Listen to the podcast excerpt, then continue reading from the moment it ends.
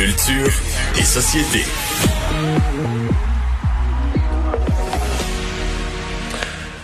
Bonjour Anaïs. Bonjour messieurs. Alors, euh, tu nous parles de Tom Cruise? Tom un, Cruise un qui, homme euh, parfait? Un homme parfait, je te dirais qu'il semble assez à bout, Mario. Là, je vais vous ramener, je vous avais déjà fait entendre l'extrait, mais je vais juste vous faire réentendre pour ceux qui ont oublié. Il y a quelques mois de ça, en fait, c'est au mois de novembre dernier, Tom Cruise sur le plateau de tournage de Mission Impossible parce qu'il est producteur. Donc, lui, évidemment, il sort beaucoup d'argent. Il y avait littéralement pété une coche envers deux employés qui semblaient plus ou moins euh, respecter les règles sanitaires. On l'écoute. And they're looking at us and using us to make their movies. We are creating thousands of jobs, you I don't ever want to see it again. Bon, donc euh, il crie comme ça pendant, Ça nous donne une euh, idée. pendant plus de deux minutes. Je pense même, Euh, en même entrevue- nos auditeurs qui sont pas bilingues devinent un peu ce qui se dit. Oui, oui. Il y a beaucoup de bips. Et quelques jours après ce, ce, ce gros pétage de coche-là, George Clooney, en entrevue, était sorti disant, moi, je comprends totalement euh, comment euh, Tom Cruise a réagi parce que c'est vrai que sur les plateaux, souvent, il y en a qui font pas attention. Puis il avait défendu Tom Cruise disant, c'est pas quelqu'un habituellement qui crie.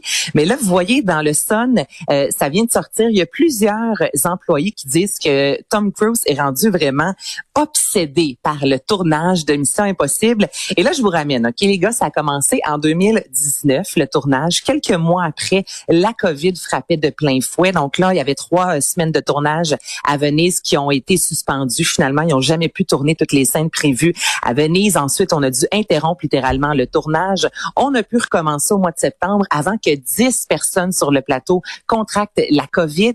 Là, présentement, ils ont quitté, en fait, le Royaume-Uni, sont rendus aux Émirats arabes. Mais là, tout le monde stresse aussi à savoir est-ce qu'on va pouvoir revenir à un certain moment parce que là, les vols directs entre le Moyen-Orient et le Royaume-Uni est interdit. Donc, selon plusieurs employés euh, sur le plateau de tournage, je vous dirais que c'est pas rose-rose. Et moi, j'ai bien l'impression que si ce film-là se rend euh, à la fin, là, comme prévu, c'est supposé être au mois de novembre 2021, je suis pas certaine qu'il va avoir envie d'en faire un prochain aussi rapidement. À suivre. À suivre.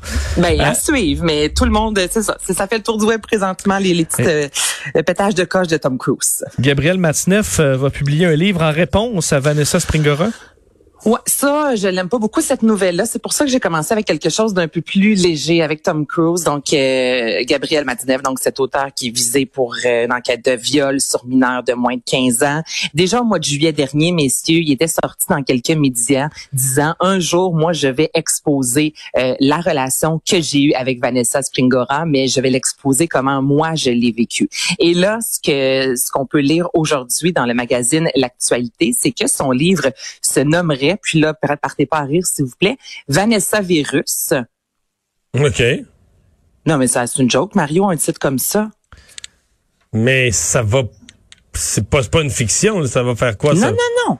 Non, lui veut raconter avec un titre comme ça qui semble, en tout cas, je, je, comprends pas ce choix de titre-là, veut raconter sa version de son histoire avec cette fille qui avait à l'époque 13-14 ans. Lui en avait 50. Et là, évidemment, il y a personne qui veut publier Gabriel Matineff. Donc, ce qui se passe, c'est qu'il y a eu des, plusieurs refus. Et présentement, il aurait euh, fait appel, en fait, à un financement participatif. Il y a plusieurs grandes maisons d'édition qui auraient reçu, donc des souscripteurs qui auraient reçu euh, une feuille, justement une lettre expliquant vraiment quel sera le livre et on demande aux maisons d'édition de payer, exemple, 100 euros pour avoir un livre dédicacé, 650 euros pour avoir un livre avec un autre petit mot plus long de Gabriel Matineff. Donc là, il s'est viré, il s'est vraiment tourné de barre et a Comme un demandé aux maisons sociofinancement là, pour publier. Mais oui, mais ça n'a aucun sens parce que là, lui, il en a plus vraiment d'argent là depuis. Euh, il a plus accès à son allocation pour écrivain à faible revenu depuis euh, qui bénéficiait depuis 2002. Euh, le point, il n'y a pas si longtemps, l'a mis out évidemment. Donc là, lui était sorti aussi dans les médias disant que sa pension par mois de petit vieux, c'est ce qu'il avait dit, était de 847 euros, qu'il devait payer son loyer à 624 euros, euh, que pour lui l'avenir était sombre. Mais là, je vous rappelle que le 28 septembre 2021, il y a son procès qui s'en vient et lui tente à 84 ans de se refaire et de publier ce livre-là avec un titre ridicule comme ça. J'espère sincèrement que ce projet-là ne va pas aboutir, mais de ce qu'on peut lire présentement, c'est que le livre serait prêt à s'être euh, imprimé. Bon, ça vous dit à quoi, suivre. Ben, Ouais. c'est- plus que bizarre. là. Mais je sais pas comment.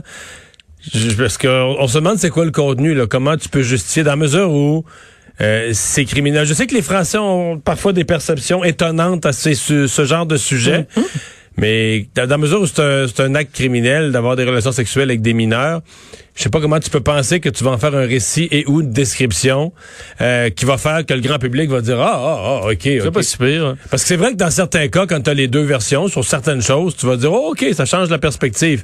Mais sur une relation avec une fille de quoi 13 ans, 14 ans, je vois Elle pas. avait 14 ans, lui en avait 50. Je vois pas- je vois pas comment tu vas présenter les choses. ouais. le fait que c'était une autre époque. Je vois pas comment tu vas présenter les choses d'une telle manière que les gens vont se dire ah, ah, ah, OK, c'est correct. Non. On lui pardonne. Mais non, je suis en suivre, avec là, toi. je- mais je- mais là, on- comme on sait rien du contenu, c'est un peu difficile. Puis le titre, mais là, c'est aussi bizarre que le, que le reste. Que l'idée, exactement. L'adaptation québécoise de Love Island reportée. Ben reporté, messieurs. Donc les tournages devaient euh, avoir lieu en fait le printemps prochain. Je rappelle que c'est bon euh, production des Ferlandes qui est derrière Star Academy et Québécois Contenu. Et là, ben finalement, c'est reporté à l'automne prochain pour plusieurs raisons. Tout d'abord, on, on le sait présentement, la situation dans les aéroports, ben c'est impossible hein, de voyager. On devait euh, enregistrer ça aux îles Canaries en Espagne. Et là, on était vraiment rendu loin là au niveau. On avait choisi les candidats. On devait évidemment partir en tournage. Je vous rappelle le concept. C'est, euh, je vous dirais, une entre euh, une quinzaine plutôt de, de candidats entre 20 qui se rencontrent et se fient seulement sur l'apparence de la personne devant soi. Donc, on forme des couples avec quelqu'un qui physiquement nous plaît. Et là, euh, Mario, tu rencontres une fille qui te plaît, bon, on va t'en proposer quatre, cinq autres, encore plus bronzées, puis encore plus tout. euh, c'est, c'est pas très naturel ce qu'on voit dans ces émissions-là pour tenter euh, de te déstabiliser. Ben non, je te, je te le dis, tantôt j'écoutais, je voulais voir quand Mm. même un peu quelques épisodes euh, parce que ça a été diffusé à plusieurs endroits dans le monde. Il y a eu plusieurs versions, puis je vous dirais qu'à ce niveau-là, ça se ressemble. Il y a un dénominateur commun, puis c'est le, manque de le manque de naturel dans tout ça. Et là, ben, ce sera reporté. Donc théoriquement, c'est d'ici la prochaine année qu'on va voir Love Island. C'est juste dommage parce que c'était euh, une première télé-réalité vraiment amour pour TVA après XOXO, mais là, faudra faudra patienter. Merci Anaïs. Ça fait plaisir. Bye bye.